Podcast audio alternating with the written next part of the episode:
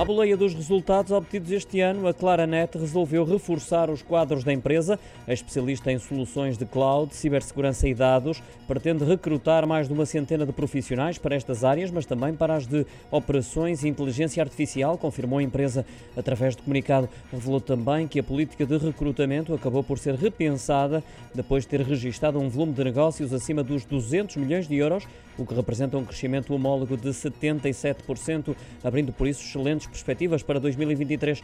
Os quadros serão, portanto, reforçados durante os próximos seis meses. Os contratados irão reforçar os escritórios de Lisboa, Porto e Viseu.